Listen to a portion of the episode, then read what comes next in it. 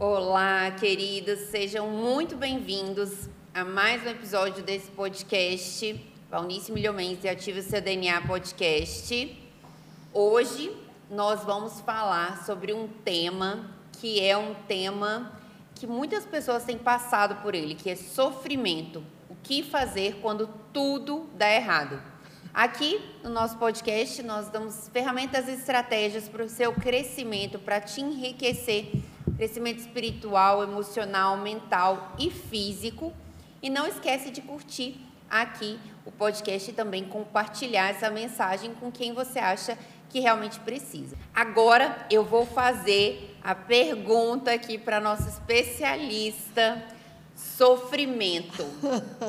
Que fazer quando tudo dá errado? Por que, que as pessoas estão sofrendo tanto? Onde que elas estão colocando o foco? O que, que elas confundem em relação a isso? Primeiro, todo problema tem a dimensão que nós lhe damos. Não é o evento, é como eu reajo ao evento. Por isso, o mesmo evento pode provocar sofrimento em uma pessoa e em outra não. Porque tudo depende do modo como se vê. E muitas vezes estamos sofrendo desnecessariamente por causa de um problema de foco. Foco. Quantas vezes eu volto a este ponto com todas as pessoas no aconselhamento ou no ensino? Se eu tomo este copo e coloco diante de mim, daqui a pouco eu vou perder a consciência de tudo quanto me cerca. Eu vou começar a contar esses losangozinhos que tem aqui. Daqui a pouco eu sei descrever em detalhes tudo mas ok, inicialmente eu olhei para você, tinha consciência que você estava aqui, agora não, porque você se tornou visão periférica. Se eu parar para pensar que tem gente aqui, mas eu estou com foco, mesmo assim a visão é periférica, eu não consigo descrever nada. Mas em poucos instantes eu simplesmente perdi noção de que exista alguma coisa para além deste copo. Isso é foco. Claro, esse copo é inocente, não vai provocar nenhum sentimento em mim, senão curiosidade de ficar contando. Mas quando se trata de problemas, de questões que me afetam, o que vai acontecer? As minhas emoções vão ser envenenadas ou serão energizadas ou carregadas de fé, dependendo do que eu vou trazer. Muito bem, o médico me deu um diagnóstico. Você tem cinco meses de vida. Eu então começo a elaborar. Tranco-me e vou sofrer. Porque eu vou pensar, uau, eu vou sofrer, esta doença vai se aprofundar, eu não tenho dinheiro para buscar recursos melhores, como vai ser a minha família. Então, tudo isso vai gerar um sofrimento emocional, um sofrimento mental e vai agregar ao meu sofrimento físico. E vai piorar o ah, seu sofrimento físico. Exatamente. Já o proverbista dizia que o coração abatido faz secar os ossos, dá artrite, dá reumatismo. Então, essa angústia. E hoje mesmo, o câncer. Você é médica, sabe disso. Publica-se muito isso, que por trás de câncer, você vai encontrar um coração o quê? Sofredor que embutiu sentimentos de angústia, disso, porque tudo isso é sofrimento, angústia, mágoa, é tudo é uma verdade, ansiedade. O, o nosso organismo ele libera neurotransmissor o tempo todo. Podem ser neurotransmissores do bem ou do mal. E eles desencadeiam uma cascata química mesmo no nosso organismo, tanto nosso cérebro, nosso intestino, quando a gente come alguma coisa. Então, se uma pessoa, por exemplo, recebeu um diagnóstico de câncer, a gente vê, eu tive duas pacientes muito diferentes. Uma recebeu um diagnóstico de câncer, estava fazendo quimioterapia e todo dia tomava um suco verde, um suco fortalecedor, elas faziam uma oração, elas se comunicavam com Deus, ela vivia as pessoas, viveu muito bem, passou muito bem por aquilo. Ao contrário, se é a mesma pessoa, se a outra pessoa recebe um diagnóstico desse, esse se tranca, ela vai gerar uma série de cascatas no organismo dela que vão fazer a doença dela piorar. Você mesmo pode criar a sua doença. Hoje a gente tem vários estudos uhum. que mostram isso, né?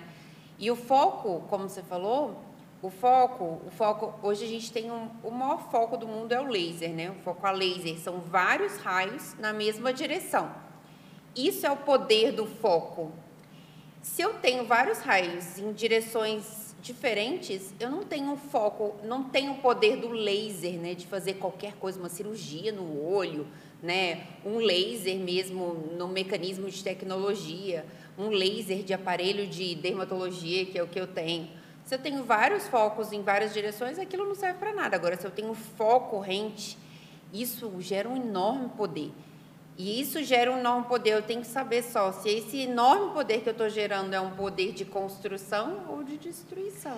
Exatamente. Você falou de, de atitude. A Aldenice, a minha assistente, ela teve câncer. E era um câncer que era bastante agressivo. Ela não quis fazer a cirurgia logo, mas você vai para a clínica. E entrou logo num jejum de 40 dias de uva e começou a escrever todo lugar sobre o Calvário. Jesus levou as minhas enfermidades, Jesus levou minhas enfermidades. Então, ela se voltou para um outro foco. Qual é o foco? Ali na cruz, Jesus já levou a minha enfermidade. Então, essa enfermidade não é minha. Jesus levou. Mudou o foco. Eu mudo o foco do meu problema para lá. Mas é interessante. É, Paulo diz uma coisa em 2 Coríntios, capítulo 4 Sendo assim, fixamos nossos olhos não naquilo que se pode enxergar, mas nos elementos que não são vistos, pois os visíveis são temporais, passageiros, ao passo que os que não se veem são eternos. Então eu vou tirar o problema, é, tirar a mente do problema que é físico, que é tangível, e saber que ele é temporário, e vou elevar a questão do foco. É, você falou do que falei, eu falei em Israel, nós estávamos em Israel há pouco tempo, e sempre atravessamos num barco o mar. E, Mar da Galileia. É, Mar da Galileia. Eu gosto de lembrar milagres que ocorreram ali. Um deles é Pedro nosso Pedrão. É, quando Jesus manda que eles vão sozinhos e ele fica do outro lado, de repente vem aquela tempestade, eles estão um mar revolto, e eles veem um vulto caminhando. Uau, é um fantasma. Aí Jesus disse: Não, sou eu. Aí Pedro, quando diz: Se és tu, eu digo: se és tu, como quem diz, se és tu, manda-me ter contigo. Aí Jesus diz assim: vem. Pedro está olhando para Jesus. O foco é Jesus. E ele escuta: vem. Ele pula do barco. Ele caminhou sobre as águas? Não. Ele caminhou sobre a palavra vem enquanto os olhos estão fixos em Jesus. Mas ocorre que ele desvia o olhar e começa a olhar para a água. Para a tempestade. Aí ele sente as ondas. Uai, eu pensei que tinha uma ponte. não tem ponte não, essa água mole. É. Eu vou afundar. Porque quando você olha para as circunstâncias, a primeira coisa que vê o quê? Medo. E o medo é um sofrimento. O medo é um sofrimento terrível. Você tem medo. Aí ele começa a afundar, porque ele duvida. Socorro! E Jesus, por que duvidaste? Aqui temos um segredo. Temos a receitinha. Quer vencer a doença? Quer vencer a tristeza, quer vencer o sofrimento, quer vencer a decepção, o desânimo, mude o foco. Tire o foco da circunstância e olhe para aquele que tem poder de andar sobre as águas, de acalmar a tempestade, de trazer cura, de trazer serenidade, de criar circunstâncias que vão favorecer. Querido, querida, você não está só. O Criador tem os olhos postos em você.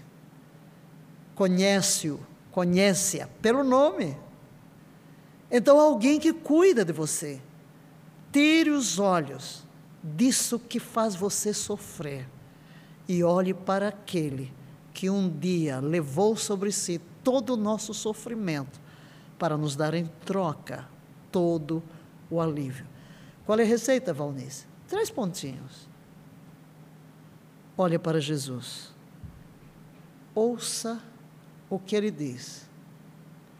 Creia no que ele diz e haja. Ande sobre as águas. Qual é a receita do fracasso? Olhe para as circunstâncias. Você terá medo, vai duvidar e vai afundar. E o que eu acho interessante é que Pedro afunda na frente de Jesus e Jesus não fez nada. Isso nos mostra que Deus espera uma atitude nossa de aceitar a oferta que Ele nos dá, o convite que Ele nos dá. Vem. Mas eu queria também compartilhar no Salmo 71.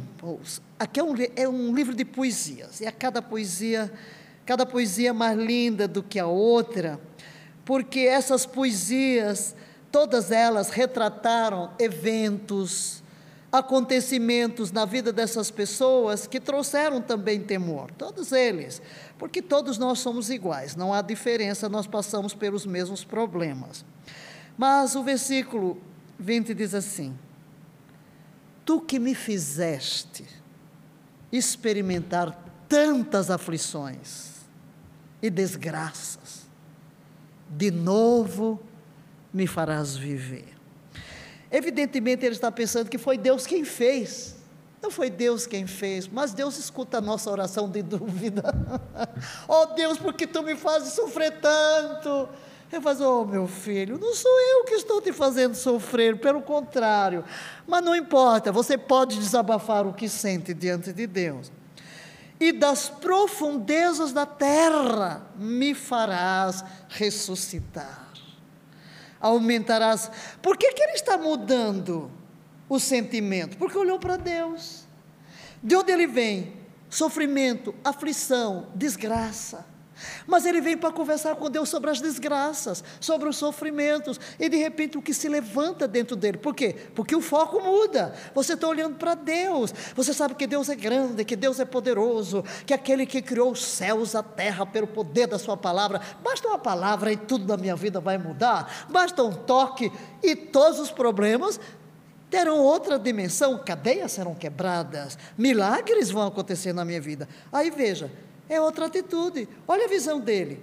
Das profundezas da terra me farás ressuscitar. Ó, oh, aumentarás minha dignidade e uma vez mais me abençoarás com a tua presença reconfortante. Foi uma receita maravilhosa, uma receita incrível para realmente quando tudo dá errado. A gente tem um versículo, né? No mundo tereis aflições, aflições, mas tem de bom ânimo. Eu venci. Eu venci. E tu vais vencer. Exato. Então é, uma, é um segredo, uma receita maravilhosa, uma receita incrível que a gente queria aqui deixar para vocês, porque muitas vezes as pessoas falam: ah, eu vou seguir com Jesus, eu vou seguir na minha fé, ou eu vou seguir o meu caminho, mas eu não vou ter problema. Não. Depende da forma como você vê. então a gente realmente ajustar o foco, né? Porque nós vamos vencer.